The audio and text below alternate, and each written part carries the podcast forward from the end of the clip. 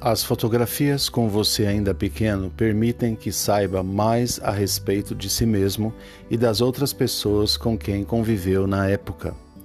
Antes da invenção da máquina fotográfica, as lembranças das pessoas eram pintadas, desenhadas ou esculpidas. Até recortes em papel serviam para representá-las. Atualmente, mesmo com a possibilidade de fotografar, os artistas ainda fazem pinturas retratando pessoas. A pintura permite inventar cores, formas e situações incomuns e fazer retratos expressivos, abstratos ou imaginários.